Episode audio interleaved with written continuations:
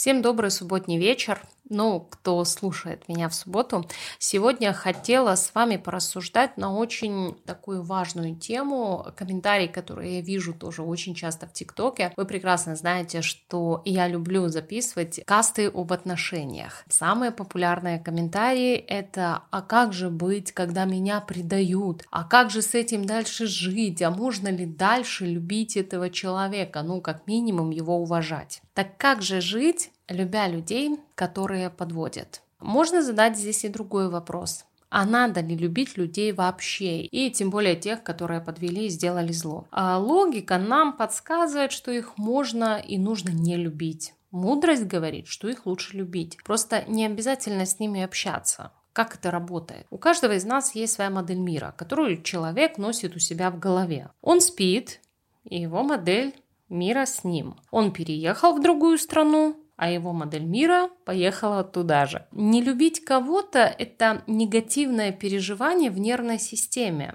которое мы носим с собой. Оно вызывает у нас обиду, боль и проявляется в отрицательных эмоциях. А если мне кто-то давно сделал больно, он мне навредил. Если я ношу эту боль с собой, врежу только сама себе.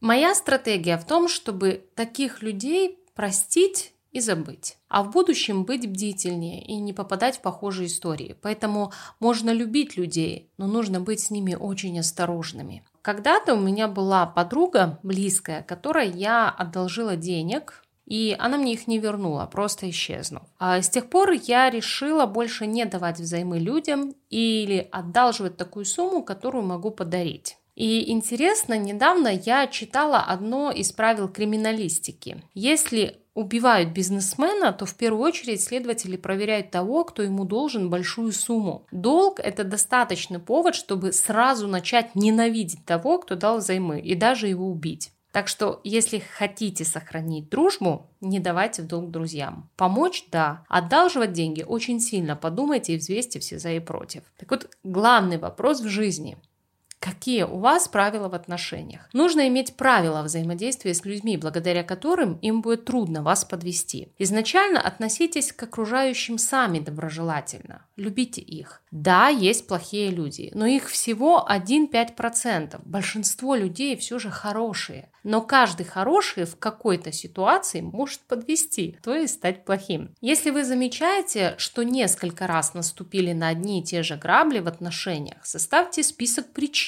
по которым вы попадаете в ситуации, после которых ломается коммуникация с людьми, вообще общение с ними. Здесь важно разобраться в себе. Жизнь – это совершенствование своих систем, навыков и убеждений. Если вас подводят, значит, надо понять, что вы имеете в виду под предательством. Разберитесь в этом.